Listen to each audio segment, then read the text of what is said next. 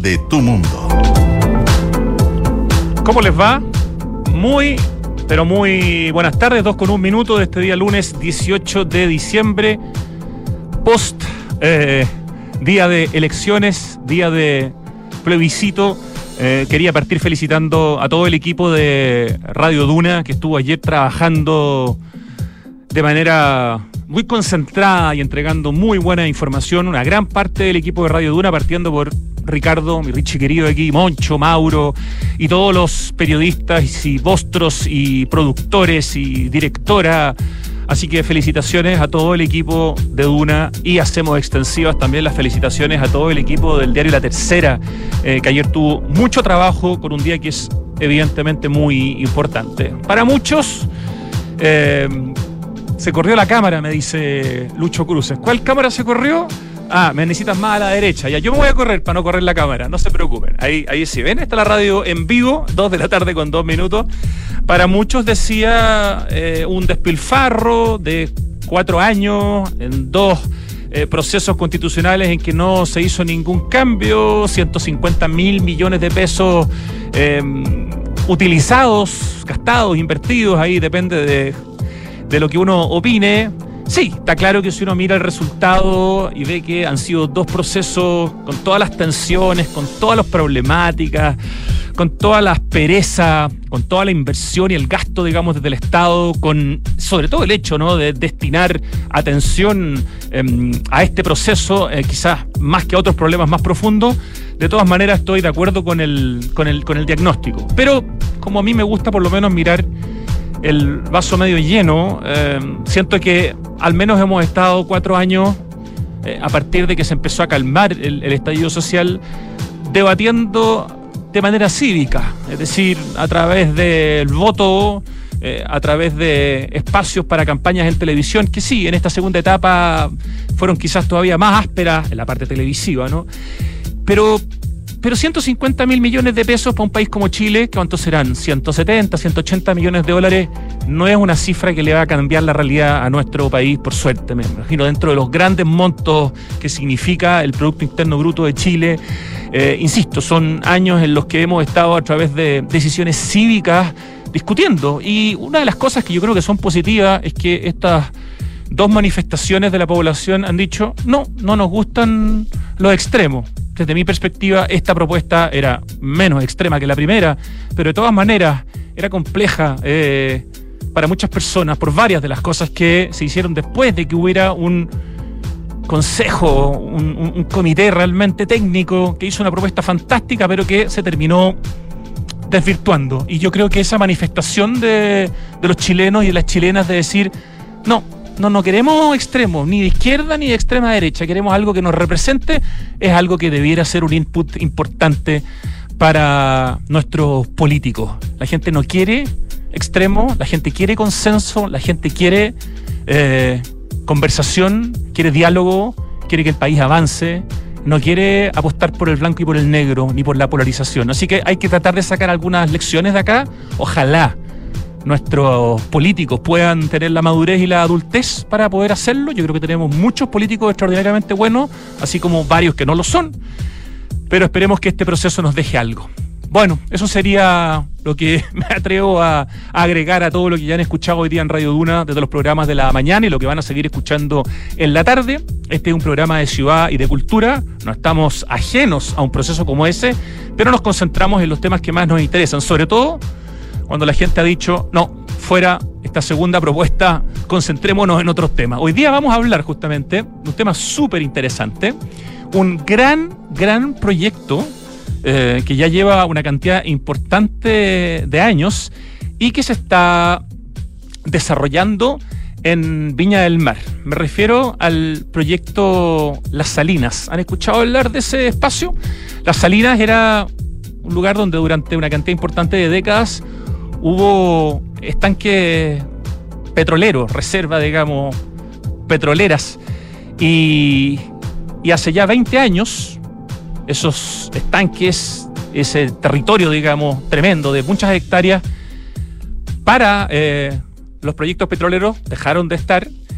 Y COPEC, que era uno de los, digamos, eh, de las empresas que estaban vinculadas con este lugar, así como Shell, así como eso, compra eh, el terreno completo. Estamos hablando de una cantidad de hectáreas, 16 hectáreas. Em, ya vamos a saber por qué se llama Las Salinas. Y empieza con todo el proyecto de em, remediación del, terreno, ¿no? Un terreno que estuvo expuesto durante una cantidad importante de tiempo, cerca de 20 años, a los estanques de almacenamiento de combustibles y de petroquímicos, pero antes tuvo varias décadas de historia con toda una serie de espacios industriales en esa parte de Viña del Mar. Se está trabajando en eso, se ha avanzado mucho, ya van 20 años de trabajo. Hay una página web, de hecho, que ustedes pueden consultar si les interesa nuestra conversación de hoy día con Ricardo Labarca, que es el gerente de desarrollo de las Salinas. Y ahí pueden encontrar mucho más detalle, las salinas.cl. Se han hecho muchas cosas, vamos a ver cuáles son esas cosas que se han hecho en términos de la remediación del terreno, pero sobre todo nos interesa saber cuál es el proyecto inmobiliario, la visión urbana que hay para desarrollar acá un proyecto inmobiliario que dice, por ejemplo, en la página web, recuperar el terreno las salinas para Viña del Mar y de esta forma habilitar un desarrollo urbano que sea respetuoso con el medio ambiente, sustentable en el tiempo y que aporte valor a la ciudad y a sus habitantes. Me tocó estar la semana antepasada en Viña del Mar en un lanzamiento de esta visión urbana del proyecto Las Salinas y me pareció tan interesante que cuando me, propusieron que Ricardo Labarca que lidera este proyecto de las salinas, eh, viniera a conversar en la radio, dije, de todas maneras, o sea, acá hay una visión de ciudad, de hacer un barrio que es bien, bien, bien potente, donde el espacio público va a tener más del 40% del terreno, donde hay toda una visión de incluir a la mejor arquitectura que podamos lograr en, en nuestro país, con distintas oficinas que hayan presentado proyectos, con otras que han ganado concursos, como Arquiplan, que de hecho junto a GTD 2P y eh, Plano a Mano ganaron el concurso para ser el primer espacio público que va a dar inicio a este proyecto cuando parta. Eh, que se compromete a que las alturas de los edificios, además, eh, no quiten la vista a nadie, por lo tanto, sea de una altura muy distinta a los vecinos que ellos tienen, que tienen alturas de veintitantos pisos, que haya uso mixto, es decir, que sea un lugar donde se viva, pero también se pueda conseguir servicios, comercio, muy buena calidad de espacio público. Yo creo que es un proyecto súper interesante, con mucha historia, con mucho pasado, como les decía, el pasado industrial, así que hoy día vamos a conocer el proyecto las Salinas, que ya lleva 20 años y al que le faltan todavía varios años más para poder probablemente, no sé si poner la primera piedra, yo creo que eso es más pronto que tarde, pero para empezar a inaugurarlo falta todavía, pero creo que se viene un proyecto que es de muy buena calidad y muy importante para Viña del Mar. Ese es nuestro tema principal de hoy. Quería además comentarles que ayer subimos una columna muy ad hoc con el día de las elecciones con respecto a la historia del lápiz Vic. Genial eh, historia que nos cuenta el arquitecto experto en patrimonio Carlos Maillé y nos cuenta cómo nace el lápiz Vic y cómo se transforma en el lápiz oficial de tantos eventos importantes en el mundo como el día de ayer, ¿no? Yo llevé mi Vic conmigo ayer, eh, a pesar de que en general siempre te ofrecen, ¿no? Lápices, ahí está el Vic, eh, que existe desde 1945, nos cuenta Carlos Mayel la columna. Es el penúltimo post que hicimos ayer en el Instagram de Santiago Adicto, así que los invito a leer. Y en la música, Miren qué increíble, ¿eh? Cuando Hola Notes publica la canción que vamos a escuchar, que se llama Private Eyes, ya van en su décimo disco en 1980. Décimo disco. Y de este disco, que se llama de hecho Private Eyes, salen dos temazos. I Can Go For That y por supuesto la canción que le da nombre al disco. Escuchamos a Hola Notes con Private Eyes.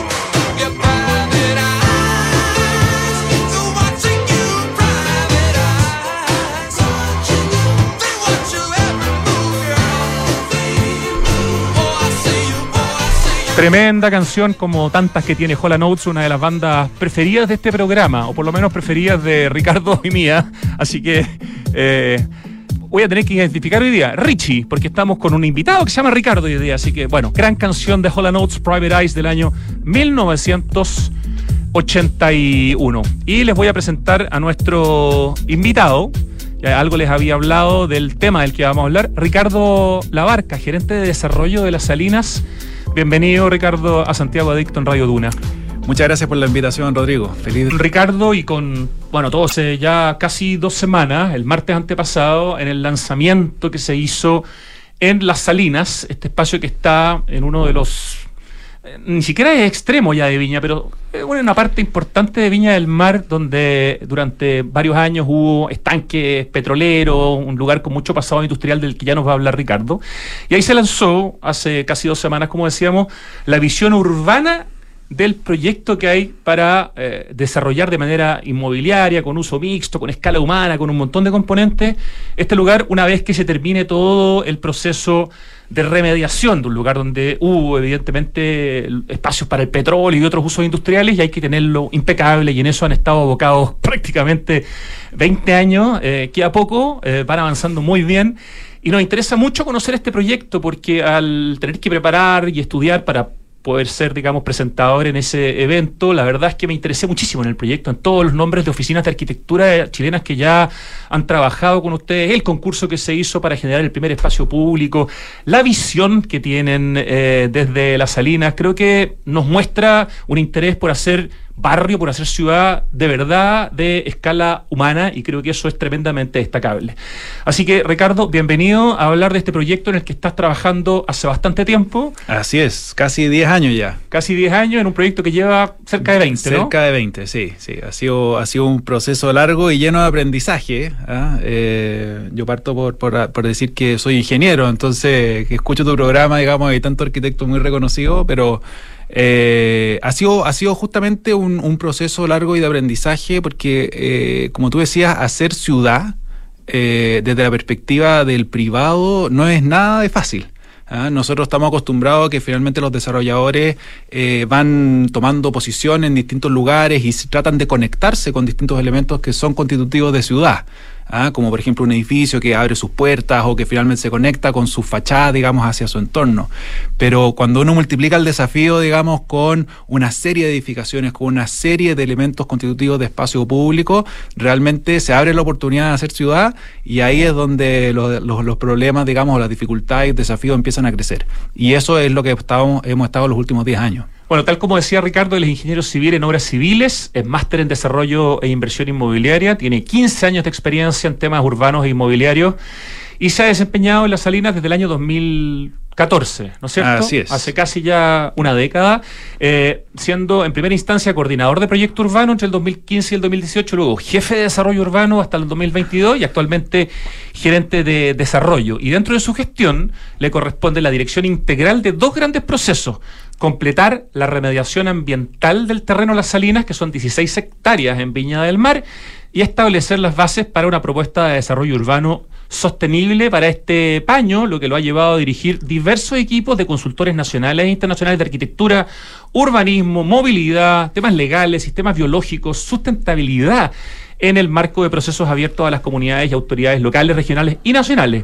Y además me parece importante destacarlo, eres director desde el año 2016 de la Hermandad de Dolores, una corporación sin fines de lucro que lleva más de 200 años, Ricardo. Sabes que no la conocía, la conocí por por ti. Y es tan importante, bueno, por el patrimonio que tienen, mm. de los edificios donde están por la antigüedad, como la labor que, que hace. ¿Puedes un paréntesis contar cortito qué es la Hermandad de Dolores? Sí, no, no venía preparado para esta, para esta parte, pero sí, la verdad es que es la fundación más antigua de Chile eh, aun cuando hoy día estamos abocados, digamos, a hacer eh, temas más bien de, salud y atendemos, digamos, en siete policlínicos de manera gratuita, pero probablemente lo que tiene más relación con este programa y lo que le puede interesar aquí a la gente que nos escucha es que eh, parte de su patrimonio son un montón de casas muy antiguas. ¿ah? Una de ellas es, por ejemplo, la que le regala Bernardo Higgins a Rosario Puga. digamos, ahí es donde nace el hijo de Bernardo Higgins antes de irse a Lima. Eh, y hasta el día de hoy. 200 años. Claro, más de 200, años, Esa casa sigue estando ahí en la calle Santo Domingo, digamos, detrás del Bellas Artes. Eh, y ha sido todo un tema, digamos, poder mantenerla y ponerla a disposición justamente de la comunidad que la puedan conocer. Es parte de un patrimonio histórico, pero que nos genera, digamos, ese compromiso a seguir compartiéndolo, digamos, con la gente, porque es parte de la identidad de la ciudad de Santiago. Qué bonito, qué bonito. Me parecía que era importante destacarlo. Ya, metámonos en el proyecto eh, Las Salinas. Danos así como una mirada macro de, de, de por qué en el fondo la Salina es un proyecto, en el fondo, que es como un spin-off, una ramificación de la empresa Copec, ¿no es cierto? Porque, bueno, Copec estaba, digamos, presente en este espacio donde también estaba Shell, estaba eso, durante, donde durante una cantidad de décadas, alrededor de veintitantos años, estuvieron aquí, en este lugar, digamos, no aquí, en Piña, estanques de almacenamiento de combustibles y, petroquímicos, pero también antes de eso hubo toda una historia industrial en esta zona, en este sector de las salinas. Sí, mira, eh, la historia es larga, tratando de de condensarla, eh, probablemente hay, que, hay que partir por la identidad industrial de Viña del Mar. A, la gente se nos olvida, digamos, esto, pero, pero Viña es una ciudad que a principios del siglo pasado, ¿cierto? A principios de 1900, desde lo que hoy día es 8 Norte, que es como más o menos la mitad del plan de Viña, digamos, hacia el norte, era solo industria. Y, eso de repente se nos va olvidando, digamos, la ciudad va creciendo y la industria se va trasladando. Que cambió la vocación muy fuerte de industria a, turismo, como lo que pasó en Bilbao, en, España. Así es. hoy día Bilbao y te dicen esta es una ciudad industrial, tú dices, pero ¿cómo? Claro, ¿de dónde? Hay un museo y estaciones de metro hechas por eh, tremendos arquitectos, Norman Foster, y dice, ¿en serio? ¿Esto era industrial? Sí, y feo más encima era. y ahora es espectacular. ¿No pasa un poco con Viña? Bueno, el, caso de Viña es bastante similar. ¿ah? Eh, la ciudad va creciendo, la industria se se va trasladando y probablemente el último polo industrial que queda así, del cual la gente se acuerda al día de hoy, es justamente La Salina, donde estaban estos cuatro, digamos, empresas petroleras importantes. Estaba en una esquina Copec, ¿cierto? Que tenía como un cuarto del terreno, después venía una sociedad de móvil con la Exxon, después la Shell, estaba la ESO. Entonces, claro, habían grandes empresas que estaban ahí, que era un lugar de almacenamiento de combustible, y finalmente esa industria, tanto en lo que es Las Salinas como en el resto de la ciudad de Viña del Mar, fue muy sinérgica con la ciudad. Las poblaciones que hoy día rodean el sector son poblaciones que son identitarias de esa población obrera que finalmente era la que iba a esta industria.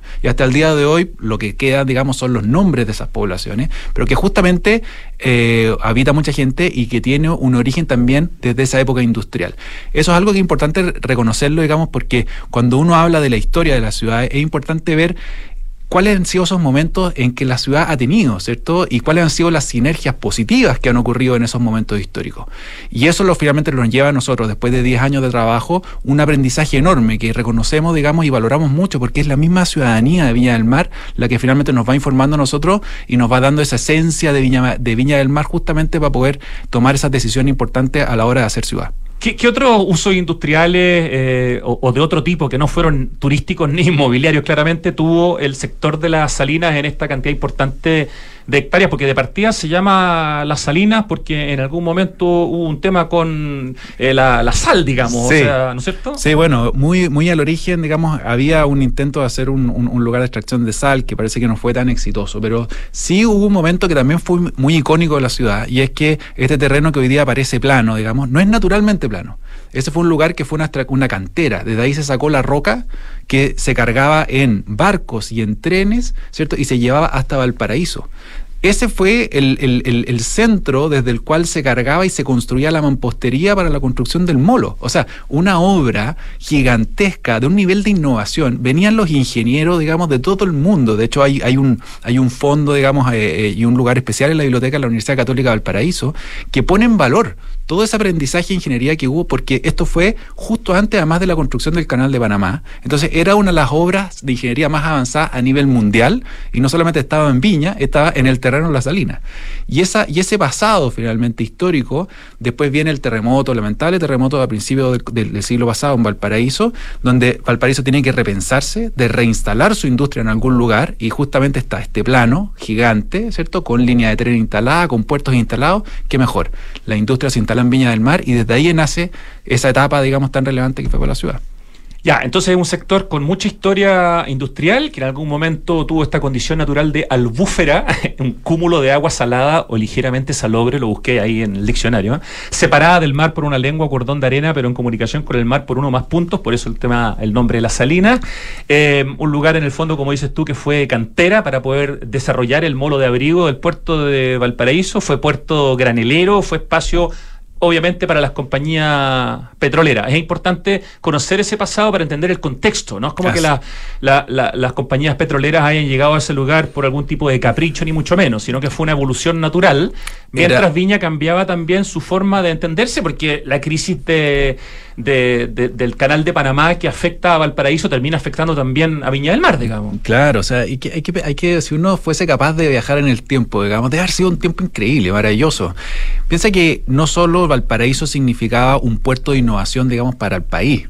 O sea, el epicentro era Valparaíso y Viña del Mar. Claro que sí. Entonces, hay una serie de, de temas históricos que han ocurrido ahí. El primer automóvil se construye ahí. ¿Cierto? Eh, el, tema de las innovaciones en electricidad también. Entonces, es un lugar con mucha historia industrial, sí, es un lugar con un montón de innovación, justamente por su cercanía a este puerto más importante que había en el mundo, ¿cierto? Que era Valparaíso antes de, de, Panamá, que finalmente empieza a generar este, este, este flujo, digamos, de, barcos que empezaban a pasar por otro lugar, digamos. Entonces, eh, pero esa, esa etapa industrial fue muy identitaria, fue parte de los elementos centrales que de crecimiento de población y que finalmente eso fue llevando con esa idea también turística de un, de un lugar cada vez más atractivo. Había gente viviendo, ¿cierto? Habían facilidades eh, turísticas que empiezan a crecer y eso empieza a llevar a que esta identidad que duró prácticamente 100 años eh, empieza a evolucionar y finalmente se empieza a convertir en la ciudad que hoy día conocemos y de la que hoy día finalmente eh, podemos vivir al día a día.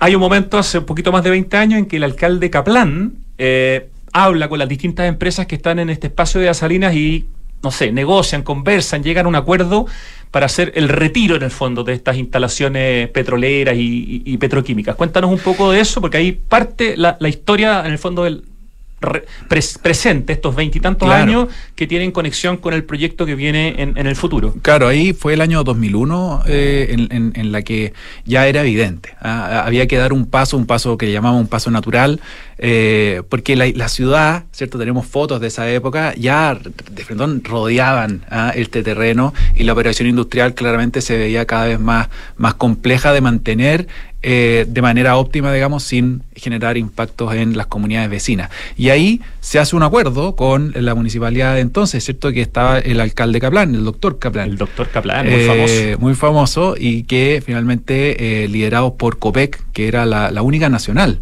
que, había, digamos, en, en este claro, las grupo. claro, son todas, todas internacionales y finalmente COPEC toma el liderazgo, ¿cierto?, de hacer este proceso de desmantelamiento y la primera gran etapa de remediación que tuvo el terreno. Hoy día nos pasa una cosa, Rodrigo, que, que es como bien interesante de repente, y es que nos ponemos a conversar con la ciudadanía de Viña del Mar.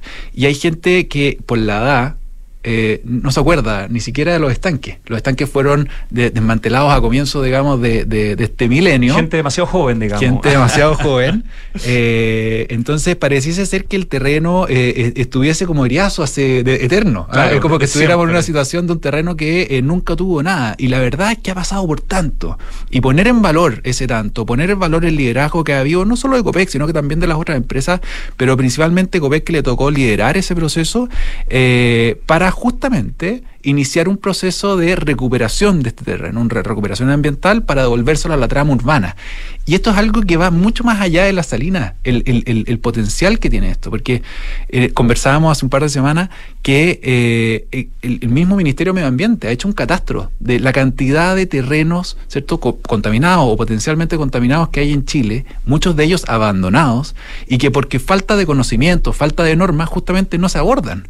Y están ahí y pueden presentar tremendas oportunidades, oportunidades de desarrollo, de generación de vivienda, todo lo que se ha hablado, digamos, de las 700.000 viviendas que faltan eh, en, déficit habitacional, ¿cierto? Estos terrenos pueden constituir, en la medida que se remedien y que sean capaces de garantizar la seguridad para las personas, evidentemente, pero pueden constituir grandes oportunidades. Y esto es un, es un tema, digamos, que es importante poder abordarlo y que desde la Salina, justamente lo que hemos estado haciendo estos últimos 20 años, porque ya se desmanteló la gran primera etapa que yo mencionaba antes. O sea, ya hay varios metros de profundidad que están limpios, lo que falta es terminar de limpiar una serie de, de metros más abajo todavía. Claro, o sea, falta, falta terminar la pega. Si al final esto es como cuando, cuando uno hace una fiesta en la casa, digamos, ¿cierto? Y uno hace una primera limpieza de todo, recoge todas las cosas, pero después uno tiene que hacer la limpieza ya más, más, más, más fina, ¿cierto? Y eso es lo que hay que hacer, porque es en la finura, digamos, en el detalle de ese proceso de remediación que hay que aplicar las tecnologías correctas con toda la rigurosidad, justamente para garantizar la seguridad de las personas hacia el futuro.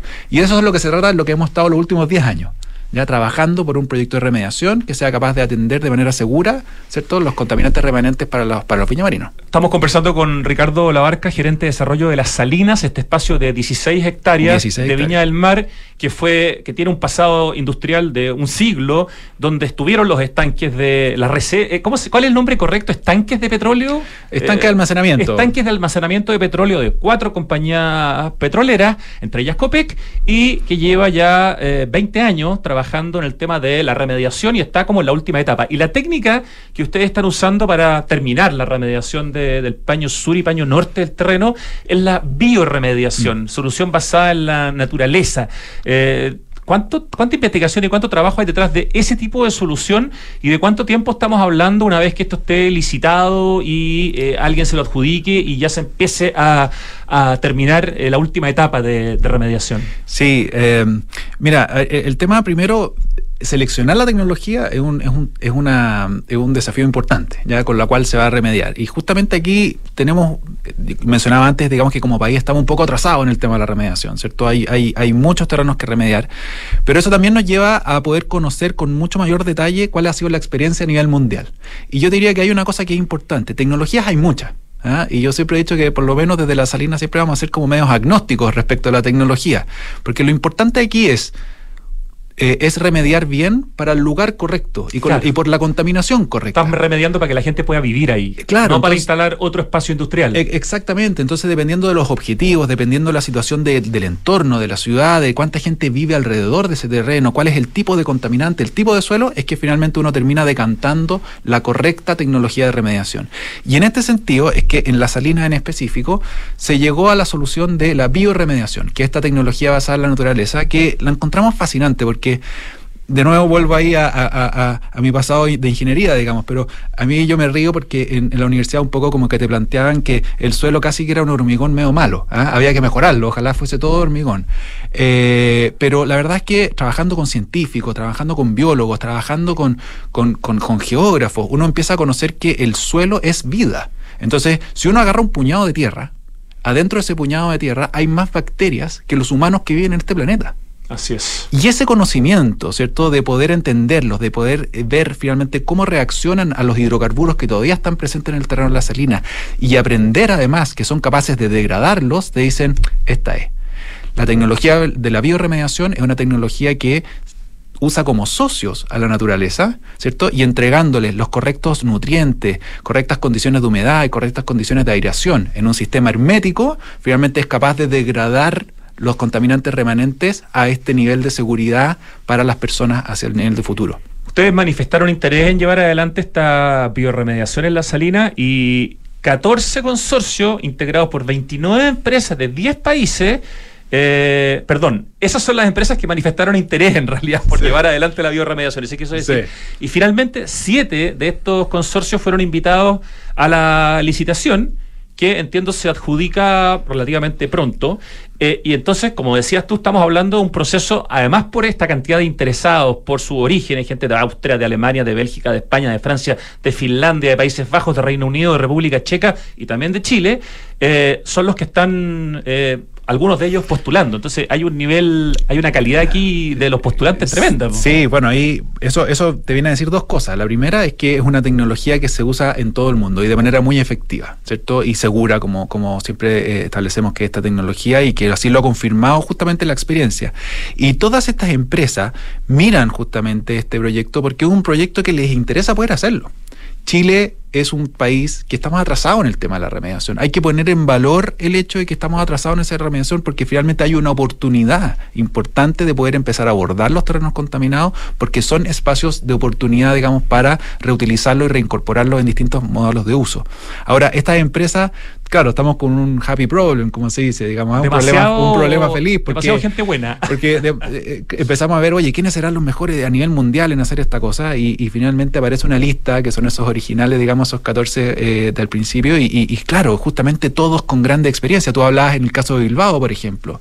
Claro, son, son remediaciones de, de, espacios de ciudad importantes eh, a nivel mundial, digamos, donde hoy día desde Kuwait, digamos, a, Europa, eh, aquí en las Américas también, y justamente todas muy interesadas en poder participar. Tuvimos que acortar la lista, porque tú entenderás que un proyecto de esta escala, ¿cierto? Es muy difícil abordar su proceso de licitación, digamos, con, con tantos participantes. Nos encantaría haberlo hecho con todos, pero hoy día estamos con siete eh, consorcios que están justamente liderando la nivel de tecnología y aplicación de estos resultados a nivel mundial y están todos muy interesados y están participando justamente en este proceso de licitación para partir ejecutando.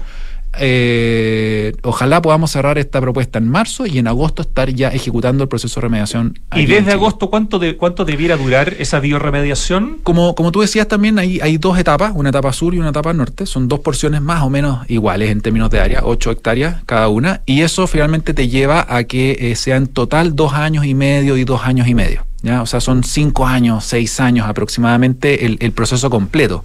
Pero ya en los primeros dos años y medio se te liberan ocho. ah, en la medida que terminas una parte puedes empezar eventualmente a hacer algún desarrollo ahí. Exactamente, exactamente. De hecho hay una porción incluso menor que debería liberarse, esperamos, dentro del 2025, el 2027 y ya hacia el 2029. Ya, antes de pasar a la parte, digamos, de visión de ciudad, de arquitectura, de urbanismo, hay un último punto que lo has mencionado, pero que es muy interesante.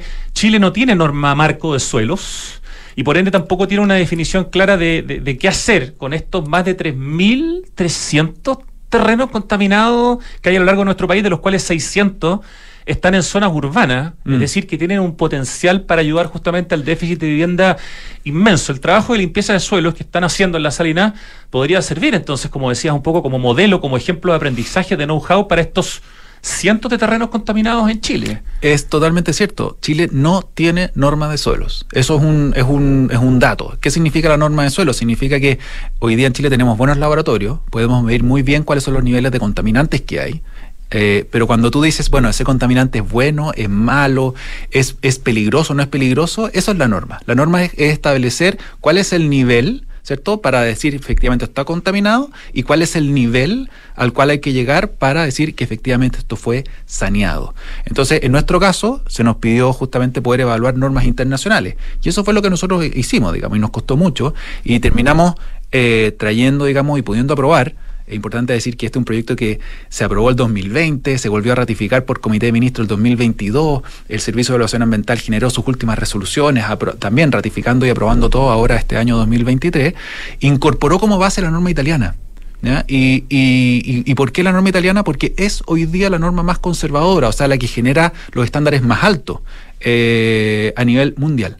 Entonces, lo que estamos preparando en la salina no es solo una tecnología basada en la naturaleza, sino que además los estándares de referencia que van a definir hasta dónde hay que remediar son los más conservadores a nivel mundial y eso nos deja contentos, tranquilos, pero nos genera una obligación de poder hacerlo con toda la rigurosidad que sea. Sí, claro, porque es una oportunidad para Chile en el fondo, la, tecnología que ustedes están usando y que después podríamos perfectamente hacer copy-paste de las cosas bien hechas y que han requerido tanto tiempo hacia atrás, ¿no? Claro, o sea, la norma primero, que yo diría que puede ser lo más fome, pero es lo más relevante porque genera objetivos y la tecnología, como decía antes, más bien agnóstico, ¿cierto? O sea, es como para las salinas, la bioremediación, muy buena, importante, efectiva, pero puede ser que para otros lugares tal vez se pueden haber otras tecnologías. Y justamente ese, ese proceso, donde nosotros, de hecho, evaluamos 10 y fuimos descartando, eh, pueden ser perfectamente aplicables a otros lugares. Lo importante es poder remediar terrenos contaminados, poder hacerlo de manera efectiva y segura.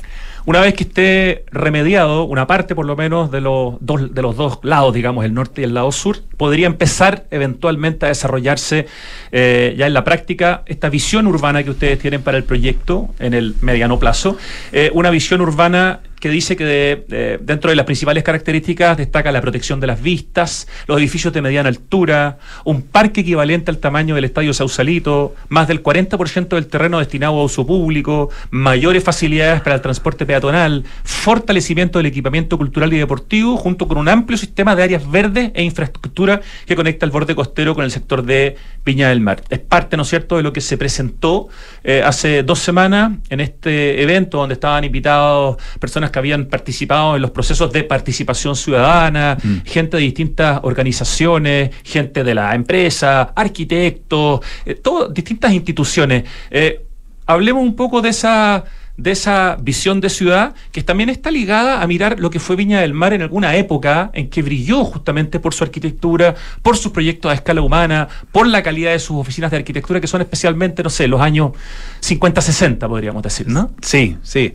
Bueno, aquí uno, eh, hoy día estamos muy contentos con la propuesta que, hemos presentado y que vamos a discutir ahora, digamos, pero uno también no, tiene que desconocer el hecho que ha pasado, digamos, por otras ideas y otros, y otros eh, momentos en los cuales hemos explorado otras formas, digamos, de desarrollo. Bueno, 20 años. Claro, entonces 20, años, las ideas... Uno madura mucho también en 20 años, Han habido mucho, pero yo diría que ese proceso de aprendizaje eh, llega un minuto en, en la cual las cosas, eh, la experiencia por lo menos así no ha sido eh, en lo personal, hay ciertas cosas que de repente caen y caen por su propio peso, ¿ah? y, que, y que de repente uno no puede ya dejar de, de, de, de mirarlas, ya hay que poder atenderlas.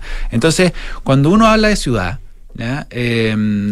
Claro, hay dos elementos que son constitutivos de ciudad siempre y que, y que tienen que poder estar en sinergia, que es tanto el espacio público como los espacios de desarrollo privado, ¿cierto? O sea, finalmente eh, dónde va a haber el espacio público y dónde vamos a construir las edificaciones que van a también habitar en este, en este entorno. Y es, es en las edificaciones donde de repente uno puede darse muchas vueltas y la vuelta que finalmente nos dimos nosotros y que, y que trajimos, digamos, a esta propuesta y que estamos muy contentos de tenerla hoy día fue justamente reconectándose con la identidad y el patrimonio de Viña del Mar. Y, esto es un, es un ejercicio que, pudimos profundizar sumando a un estudio que hicimos con la Universidad Católica del Paraíso, con la Fundación Encuentro Futuro, con la Cámara Regional de Comercio, que salimos a preguntarle a más de mil bañamarinos cuál era su percepción de su ciudad, qué es lo que ellos veían como de valor, cuáles eran los, los lugares que sentían que estaban deteriorados, cuáles eran los lugares que había que mejorar, dónde había que generar esfuerzos especiales, ¿cierto? Para vivir mejor ciudad.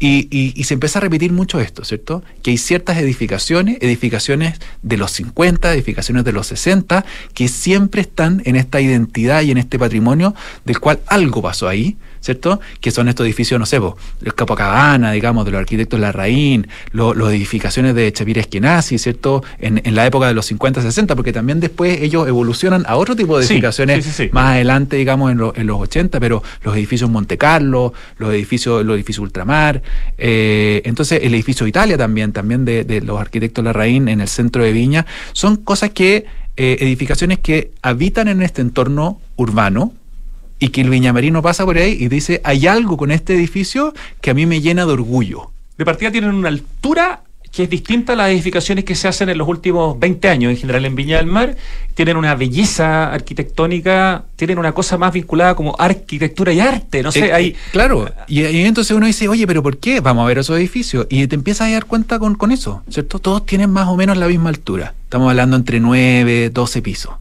todos tienen una calidad de espacio público al frente o incluso algunos innovan, digamos, en, unos patios interiores eh, que también dan de esa relación, ¿cierto?, entre cómo desarrollamos densidad, que no necesariamente tiene que ser en la edificación aislada y en altura, también puede ser en estos edificios más bajos y más largos, y cómo se relacionan con el espacio público. Entonces, uno dice, oye, si tal vez no hay que ir a explorar en temas urbanísticos y en términos de, de, arquitectura, digamos, de cómo empezar a construir estos espacios, tal vez no hay que ir solo a mirar afuera hay que mirar también hacia adentro y hay que mirar hacia el pasado, porque hay ciertos elementos identitarios de nuestras ciudades que funcionan y funcionan bien. Y eso es lo que quisimos hacer ahora, es poder tomar esa identidad del Viña del Mar de los 50, de los 60, incluso hasta de los 70 y ver cómo podíamos traerlas al futuro, digamos, traerlas al 2020 y plantearlas como base de desarrollo de este lugar, digamos, de, de, desarrollos privados, cosa que puedan coexistir con esta propuesta de espacio público que eh, es más del 40% del terreno de la salina. O sea, estamos hablando de 16 hectáreas,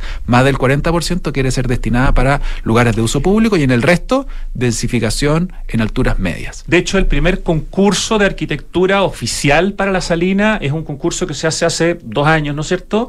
Eh, un poquito más, sí. Un poquito más, de dos, tres años, y lo gana eh, Arquiplan junto con GT2P y Plano a Mano, se llama Parque Jardín Botánico, y es justamente un espacio que está al centro del proyecto y es un espacio público. O sea, el proyecto que todavía no ha partido, al cual por lo menos le faltan tres años, ¿cierto?, para que termine la bioremediación, mm. para poder empezar a hacer cualquier tipo de desarrollo, ya tiene adjudicado mediante concurso en el que participaron muchas oficinas de categoría. De hecho, el segundo lugar se lo ganó Teo Fernández, digamos, que estuvo sentado aquí la semana pasada, eh, eh, que es un proyecto de espacio público. Y lo que comentaste yo comenté al principio, que el 40% de todo este espacio de 16 hectáreas se, dedica, digamos, se entrega al, al, espacio público. ¿Por qué partir justamente por ese concurso de plaza, de parque, y no partir con un proyecto de arquitectura de edificios? Bueno, es una buena pregunta, pero eh, yo creo que la respuesta parte por la ubicación. ¿ah? Y, parte por, por un elemento central en esta lógica de la ciudad de escala humana. La ciudad de escala humana no se puede desentender de su entorno. Ya cuando, cuando hemos hablado, digamos, de Yangel, por ejemplo. Justo te iba a comentar eso después, pero sí, eh, ok. Eh, o sea, hemos hablado de Yangel y Yangel como arquitecto y que eh, yo diría que es un genio, digamos, en poder hacer como cuál es el decálogo, digamos, de esta ciudad de escala humana, habla justamente de la conexión con el entorno. Y yo diría que ese fue el centro desde el cual nosotros partimos viendo este proyecto. ¿ya? O sea, ¿cómo? Nos tenemos que conectar con el entorno. Y no podemos desatender que las salinas es un plano, ¿cierto? Con una ladera que conecta a una población que está a metros, ¿cierto? Y que finalmente su principal eje conector con el borde costero y con el sistema de transporte público es a través de la salina. Entonces, el espacio público como elemento central desde la construcción de una propuesta urbana se vuelve de nuevo algo como de cajón difícil de abordar, porque realmente somos una empresa y la empresa muchas veces te va a llevar, digamos, a tener que pensar desde dónde vaya a generar las lucas, ¿cierto? Pero cuando uno es capaz de pensar las propuestas urbanas desde la sinergia de lo público y lo privado, el win-win que se genera, ¿cierto? Incluso para la proyección de ingresos, es muy positivo. El principal factor ¿cierto? Para la generación de ingresos desde la lógica del comercio, el espacio público que está al frente. La seguridad, la tranquilidad, el diseño, la calidad de ese espacio público. Entonces, cuando nosotros nos la jugamos por una propuesta de dos hectáreas, que, como decía, es de las mismas dimensiones que el Estadio Sausalito, tú dices, ok, aquí hay una propuesta central que conecta, ¿cierto? La parte alta, conecta la población Santa Inés con el borde costero y desde la cual nosotros vamos a proyectar esta propuesta de ciudad. Y ahí es donde sale, digamos, este concurso, concurso que además tuvimos grandes... Un jurado. Eh, un muy buen jurado. De muy buena categoría de, jurado, sí. Y ahí estaba, digamos, grandes personas que nos pudieron acompañar, incluso acompañados por algunos dirigentes vecinales. Tuvo Juan Grimm, digamos, entre, los entre otros de, los de los jurados, ¿sí? uno de los grandes arquitectos del paisaje de nuestro Así es. país, entre otros ejemplos. Sí, no, tuvieron un jurado de mucha gente y de mucha calidad. Yo creo que eso también es importante y muestra como la seriedad del proyecto, ¿no?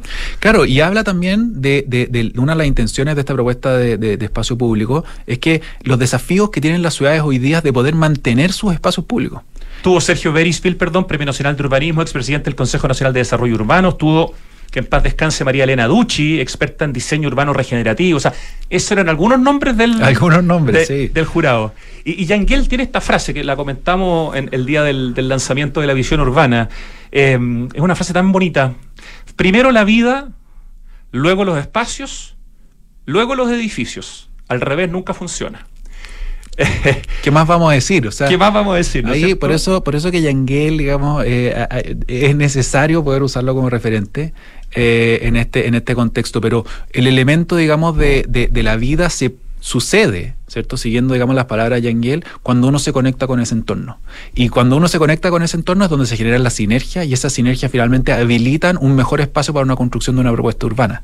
Por eso que hacer algo desde Viña, con esencia de Viña, cae de cajón. Hay, otros proyectos que sin concurso, pero con notables oficinas de arquitectura chilena, también se han desarrollado y que eventualmente se podrían ejecutar hoy día. Por ejemplo, el proyecto que desarrollaron con eh, la oficina Bills Lion, que es un proyecto que tiene que ver con la subida 19 Norte, que nos vas a contar de qué se trata, que podría ejecutarse eh, en el marco de la ley de aporte al espacio público, porque en el fondo es un proyecto que, que está como fuera del terreno eh, y que es un regalo a la ciudadanía y yo vi los renders y realmente es una maravilla de camino para llegar, digamos, desde un punto en la altura hacia el plan, digamos, a la parte baja de Viña, llegar a la playa o llegar al transporte público, etcétera. Claro. Bueno, eso fue un, trabajo que hicimos con, con, con, justamente con Alejandro y Loreto. Eh, Alejandro Bills y Loreto Lyon, y, Loreto Lyon, eh, que, que que nos ayudaron a, repensar justamente este lugar que se llama 19 Norte, que es la principal conexión entre la parte alta y el borde costero. De hecho, yo hablaba de esta comunidad que se llama Santa Inés, eh, que, finalmente utilizan este espacio. Y lamentablemente, ese es un espacio que hoy día está abandonado, es bien nacional de su público, ¿sabes? De tuición del municipio, está abandonado y es el lugar a través del cual la gente tiene que pasar. Y no solo, digamos, para conectar el alto con el bajo, también conecta el bajo con el alto, parece redundante, digamos, pero, pero, en, la, en, en, la lógica, digamos, de, por ejemplo, eh, sistemas de evacuación de tsunami.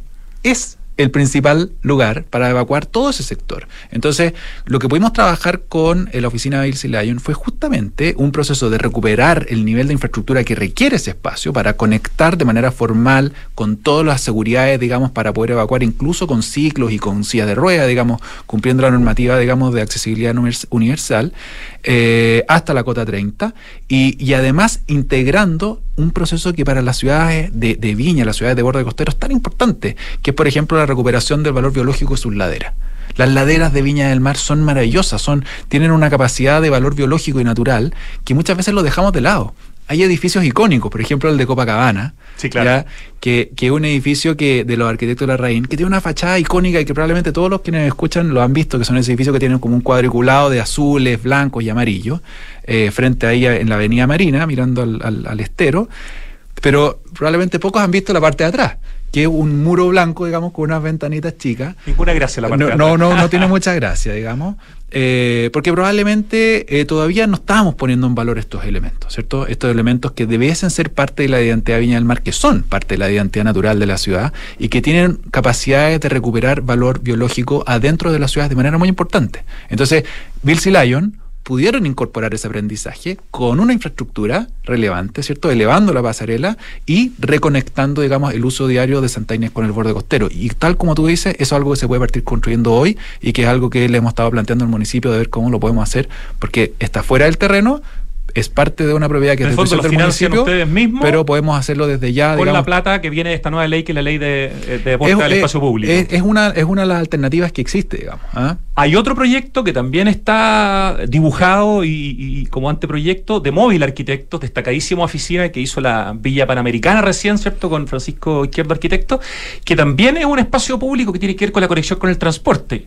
Sí, bueno, en la parte alta justamente del terreno, conectando lo que sería la llegada de la escalera esta de 19 Norte, ¿cierto? Que, hizo la oficina Bill Lyon, eh, hay otro espacio, un espacio que eh, también en esta evolución de las ciudades se construyó en los años 70, ¿cierto? Una salida de Viña del Mar que es como una carretera. ¿Ya? De hecho, en la época se llamaba Camino Internacional, hoy día se le dice Avenida Alessandri.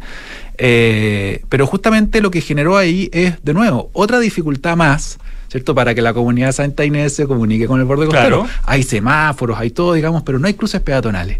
Entonces, la propuesta que estuvimos trabajando ahí con la oficina de eh, móvil fue justamente en recuperar esa peatonalización del espacio.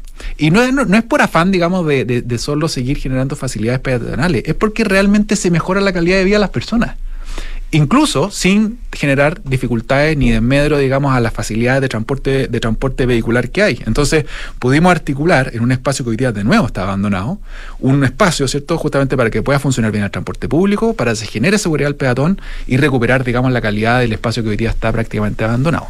Ricardo, nos queda poco tiempo, pero quiero, quiero saber cómo te imaginas tú en 10 años más o en 15 años más el proyecto Las Salinas ya existiendo, funcionando, habiéndose hecho todas las bioremediaciones, habiéndose desarrollado eh, las 16 hectáreas en este espacio que le da 40% eh, de su espacio, valga la redundancia, a lo, a, lo público, con cierto tipo de altura. ¿Cómo, lo imaginas? ¿Cómo, ¿Qué tipo de barrio? Porque lo que están armando ahí es un barrio en 16 hectáreas. Sí. Son varias manzanas. Eh a ver, nosotros, volviendo al tema de, incluso de la bioremediación, nosotros nos imaginamos un lugar con vida. Y para que sea un lugar con vida tiene que ser un lugar que sea exitoso, que sea vibrante y para eso tienen que haber usos mixtos, ¿cierto? Tiene que poder converger vivienda, primera vivienda, ¿ya? Eh, con eh, oficinas, con comercio, con un comercio de escala local, eh, con una calidad del espacio público que sea mantener, que sea capaz de mantenerse en el tiempo. O sea, poder integrar en la ecuación eh, la capacidad de poder operar y mantener el espacio público para que se mantenga en el largo plazo es algo que tenemos que pensar todos, digamos, hoy día. No puede quedar solo resorte de del municipio, digamos, que muchas veces tiene que enfrentar desafíos que son mayores o que, o que finalmente por, su, por sus niveles de, de, de, cómo tiene que financiar las cosas se le hace imposible. Entonces, yo creo que los próximos 10 años son 10 años donde tenemos que pensar mucho más en ciudad, cuáles son los desafíos, cómo tenemos que incorporar la sustentabilidad, digamos, ¿cierto? Incluso desde la materialidad, la incorporación de la madera, por ejemplo, como un elemento de la construcción relevante, eh, el diseño pasivo, digamos, en el espacio público, en el desarrollo privado. Y es un esfuerzo que eh, y aquí, digamos, un poco también hablando de oficinas de arquitectura, pero nosotros hemos venido trabajando con mucho tiempo y, aquí eh, quiero, quiero poner en valor un poco el trabajo que hemos hecho con TNG Arquitectos, que son los arquitectos que nos han, nos han ayudado en todo este camino eh, y que finalmente con ellos hemos podido ir integrando todos estos elementos de manera colaborativa y sinérgica justamente con todas estas grandes oficinas que nos han ido dando estos insumos relevantes, ¿cierto? Pero este proceso de evolución que hemos estado trabajando con TNG y que ha sido capaz de incorporar esta identidad Viña Marina, ¿cierto? Esta lógica de alturas medias, esta recuperación de la conectividad y la movilidad con foco en el peatón, es un proceso que hay que seguir manteniéndolo y trabajándolo. Ese ha sido nuestro compromiso, de hecho es nuestra invitación, digamos, a, al resto de los actores eh, relevantes, digamos, de la ciudad de Viña del Mar y queremos que de alguna manera se logró esta conversación que tuvimos el martes anterior, eh, pero también al municipio. ¿Ah? Y en el largo plazo, yo, yo venimos saliendo, digamos, del, tema del plebiscito y aquí justamente el llamado es, a buscar consenso, es, es a sentarse a conversar, es asentarse, digamos, a, generar espacios de encuentro, porque las ciudades, Rodrigo, y esto tú lo sabes muy bien, digamos, son cosas que hay que verlas a 100 años, no, no sirve de nada verlas, digamos, en, en 4 o 6 años que duran los periodos eh, políticos, sino que más bien hay que sentarse en el largo plazo, mirando hacia el futuro, digamos, eh, y, tenemos tiempo para seguir incorporando estos elementos identitarios, porque la verdad es que la gente eh, se emociona, nosotros también nos emocionamos y queremos poder compartir esa emoción, digamos, con proyectos concretos que se partan ejecutando pronto. Bueno, felicitaciones por la calidad de la visión urbana que tiene este proyecto, que se siga desarrollando. Ricardo Labarca, gerente de desarrollo de las Salinas, eh, sin, sin pausa y sin prisa, pero ojalá eh, lo más rápido posible, porque realmente es un proyecto de mucha calidad que integra muy buenas oficinas de arquitectura, que integra una visión y que hasta en la página web pueden encontrar un código de ética con los principios y valores del proyecto, donde justamente el tema de la visión urbana está dentro de ese código de ética. Lasalinas.cl es la página web y a propósito de la última oficina que recién dijiste, TNG, tienen, pueden ver su Instagram TNG-arquitectura. Eh, no, TNG-arquitecto si quieren conocer más de esa oficina. Mencionamos a Bills Lion, mencionamos también a Móvil Arquitectos, a Arquiplan, a GTD2P, a Plano a Mano, que son de Valdivia. Y bueno, y tantos otros nombres de la Viña del Mar de los 50, 60 y 70. Muchísimas gracias por venir a Santiago Adicto en Radio Duna y por contarnos de este proyecto que al que todavía le falta, pero lleva 20 años y ya diría que está en la última parte para poder comenzar a desarrollarse, ¿no? Así es, ya estamos, estamos en la parte de ejecución, ya, y eso nos trae, nos tiene mucho, muy contento, digamos, y esperamos poder compartir ya pronto, por ejemplo, ese proyecto 19 Norte ejecutado, digamos, en Viña del Mar. Gran proyecto para Viña del Mar. Muchas gracias, Ricardo, por estar con nosotros. Gracias a ti por la invitación. Nos vamos al corte, ya volvemos. En la Finis creemos en integrar para transformar, porque la excelencia se logra integrando a la academia, las demandas del nuevo mundo y las nuevas tecnologías. En la Finis desarrollamos una nueva carrera para la era de la inteligencia artificial y la realidad virtual. Ingeniería Civil en Realidad Virtual y Videojuegos de la Facultad de Ingeniería. Universidad Finisterre. Integrar para transformar. Admisión 2024. Infórmate en finisterrae.cl. En Megacentro damos espacio porque sabemos que así llenamos de vida a los barrios. Por eso creamos infraestructura que combina bodegas, oficinas, comercio y áreas para actividades culturales con el fin de promover el encuentro de nuestros vecinos y aportar a la ciudad. Somos Megacentro, líder en el desarrollo de soluciones de bodegaje a la medida. Tres sinónimos de innovar son mejorar, cambiar y Anglo American. Porque en Anglo American hacemos minería desde la innovación y estamos orgullosos de eso. Innovamos al usar energías renovables en nuestras operaciones. Innovamos al reutilizar el 90% del agua en nuestros procesos. Innovamos al impulsar el desarrollo del hidrógeno verde. Con innovación reimaginamos la minería para mejorar la vida de las personas. Anglo American. Desde la innovación lo estamos cambiando todo. El clima está cambiando, volviéndose impredecible con inundaciones y aluviones cada vez más frecuentes y extrema sequía en la región metropolitana. Pero en Aguas Andinas creamos BioCiudad, una iniciativa para dar soluciones concretas frente al cambio climático. Hemos construido nueva infraestructura para la ciudad y hoy seguimos avanzando, impulsando el uso de nuevas fuentes de agua para entregar nuevas soluciones a Santiago, para que el cambio climático no cambie tu vida. Infórmate en biociudad.cl. Dulce o salado. En diciembre date el gusto que quieras con tus tarjetas del Chile. Lunes, 20% de descuento en la Pet Chocolate. Martes, 40% de descuento en Telepizza y Pizza Hut. Y 40% de descuento en McDonald's pidiendo a través de Rappi. Miércoles, 30% de descuento en Doggies, Mamut, Tommy Beans y Juan Maestro. Jueves, 30% de descuento en KFC, Wendy's y China Walk. Viernes, 30% de descuento en bebidas preparadas en barra en Starbucks. Conoce tope y condiciones en bancochile.cl. Banco de Chile. Qué bueno ser del Chile. Mirador Casona es un proyecto para vivir e invertir con la mejor rentabilidad en la mejor ubicación de la Florida, con el sello de Hexacón Inmobiliaria. Full conectividad y diseño, con departamentos studio, uno y dos dormitorios desde 2.300 UF. Cotiza y compra con los beneficios de Smart Invest. Conoce más en www.exacon.cl. ¿Cómo simplificas y disfrutas la vida? Comprando por internet y retirando en un click and collect a la pasada de la pega. Que la mejor carne para asado me llegue a la casa mientras preparo el aperitivo. Reencantándome con los espacios a través de pequeños cambios. Una planta nueva nunca está de más. Pagando con descuento en los mejores restaurantes.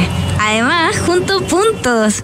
Todas estas personas se encuentran en el ecosistema Falabella y sus marcas Sodimac, Totus, Falabella.com, Mall Plaza, Falabella Retail y Banco Falabella. Un partner para sus proyectos. Enel te aconseja para una Navidad segura. Niños, vamos a encender el arbolito. ¿Por qué está sonando así? ¿Dónde compraste las luces? Eh, Pero papá, eso es peligroso. En Enel te deseamos una Navidad segura y libre de accidentes eléctricos. Compra luces certificadas y decora sin sobrecargar tu hogar.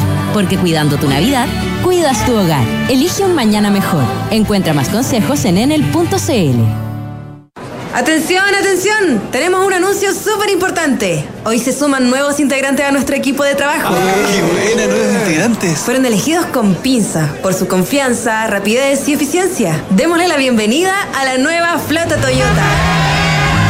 Si tu empresa necesita nuevos vehículos, manéjate con Quinto One Business. Suscríbete a una flota Toyota por uno, dos o tres años y olvídate del pie. Permisos, mantenciones y seguros. Conoce más y suscríbete en quinto-mobility.cl. Estamos de vuelta en Santiago Adicto y empieza a sonar el acertijo musical. No me fue muy bien la semana pasada. Terminé con promedio bajo 5, ¿no? 4-8. Bien penquita. Así que vamos a ver qué pasa de hoy día en adelante. Open te trae una nueva forma de celebrar la Navidad con las actividades que tienen para ti. Disfruta de las compras navideñas, talleres de manualidades y además podrás tomarte fotos con el viejito pascuero. Estas y más actividades en Open Kennedy. Descubre más en openplaza.cl y vive una Navidad más open. En el, en, Enel digo busca cuidarnos y mantener nuestro suministro continuo. Por eso, si sabes de hurto de cables que haya generado corte de electricidad en tu barrio, lo puedes denunciar de forma anónima al 600-696-0000. Ayúdanos a evitar esta práctica ilegal y a mantenernos seguros. Enel. En la Finis forman integrando las demandas del nuevo mundo. Me encantó esta nueva carrera que tienen para la era de la inteligencia artificial y la realidad virtual. Ingeniería Civil en Realidad Virtual y Videojuegos de la Facultad de Ingeniería. Universidad Finisterre, admisión 2024. Con el más amplio portafolio de soluciones de infraestructura para centros de distribución y de bodegaje, Megacentro es líder en rentas inmobiliarias industriales, con presencia en todo Chile, Perú y Estados Unidos. Se han ganado varios premios PAU, los premios Aporte Urbano. De hecho, la semana pasada estuvimos hablando de Núcleo San Diego, uno de esos proyectos nuevecitos. Más información en www.megacentro.cl. Y esto también es nuevo y es potentísimo. BioCiudad, una iniciativa de aguas andinas con soluciones concretas para el cambio climático. Infórmate de esta batería de proyectos y descubre más en biociudad.cl. Pero, ¿se llama igual? ¿Se llama así tal cual como dice? porque cuando yo pienso en esa canción pienso en otra cosa, pero se llamará así, pues vamos a ponerlo así, pero no estoy seguro. Pero si no se llama como dice la canción, sería muy engañoso. ¿Tibio, tibio o frío, frío, Richie? Tibio nomás. Ok. Oye, el cambio climático es una urgencia de todos. Por eso, en Falabella hicieron este tremendo anuncio, la descarbonización de su operación, con metas claras y además cuantificables para hacer cero emisiones netas de carbono en 2035 en sus emisiones directas y con impacto continental, porque Falabella está en varios países de Latinoamérica. Tres sinónimos de innovar son mejorar, cambiar y Anglo American. Porque en Anglo American hacen minería desde la innovación para mejorar la vida de las personas. Anglo American, desde la innovación, lo estamos cambiando todo. Oye, suma una flota Toyota a tu empresa con Quinto One Business. Tu flota Toyota, una cuota mensual, cero trámites y además te incluye permiso de circulación, mantención y seguro. Extraordinario. Quinto Toyota en medio Para que hagas todas tus consultas. Smart Invest de Inmobiliaria Hexacón es lo mejor que le podría pasar a tus ahorros, ya que te permite invertir con múltiples beneficios en departamentos con gran plusvalía, incluyendo servicios como colocación y administración del arriendo, exclusivo para Casa Bustamante Ñuñoa y Mirador Casano La Florida. Dos muy buenos proyectos de Hexacón, muy bonitos además. Cotiza hoy desde 2.300 UF con la mejor asesoría en www.hexacon.cl. Hexacón con 2X. Y en diciembre disfruta de los mejores beneficios pagando con tus tarjetas del Chile. Banco de Chile. Qué bueno ser del Chile. Banco de Chile está en Santiago Adicto. Esto es una banda, ¿no? Tiene nombre de solista. Ya. ¿Cuántos, cuántos nombre y apellido? Británico. Sí, tiene toda la pinta. Año 85. One Hit Wonder, eso es lo más complicado. Una canción no más importante. ¿Cuáles serían las iniciales del nombre y el apellido? B alta, apellido S. Ya, B larga, o sea, B larga, claro, y S. ¿Y la canción no se llama Imagination, ponte tú? Ah, ya, sí, pues sí dice todo el rato, Imagination. Ah. La segunda letra del nombre, E. B. La segunda letra del apellido, O. Peso. La tercera letra del nombre, L. Bell. Bell. La tercera letra del apellido, M. Oh, todavía no sé. Me tinca que me hay pésimo. La cuarta letra del nombre, por favor. O. Beló. Below. Below. Beloved. ¿Será? No. Be. Cresta. Eh, y el la quinta letra del nombre, del nombre. ¡Uh! ¡Uh! No una B corta. Below. Below. B-E-L-O-U. Y después viene una. ¡Ah! ¡Oh! Pero. Mm, es como Beluis. El nombre raro. Beluis o Beluis. Y el apellido como Som. Con E al final, ¿o no? Bill Lewis Sam. Oye, qué difícil. No siquiera sé si supongo que hombre porque escucho una voz masculina, pero Bill Lewis Sam. Estaba peludísimo. Salvo el nombre de la canción que era fácil, Mi Imagination. ¿Con qué nota partimos la semana, Richie? Un cuadrito miserable para partir el lunes. Maldición. Reconozcan, por favor, que estaba difícil. Ustedes la adivinaron al tiro. dijeron Bill Lewis Sam en su cabeza. Se lo hicieron, son unos genios. Ya, Richie querido, gracias. Lucho Cruz en el streaming, Francesca Raíza en la producción, equipo digital de Radio Duna, Pito Rodríguez en la dirección. Gracias a todos los que hacen posible este programa, gracias a ustedes que nos escuchan. Ahora viene Tardes Duna, hasta mañana.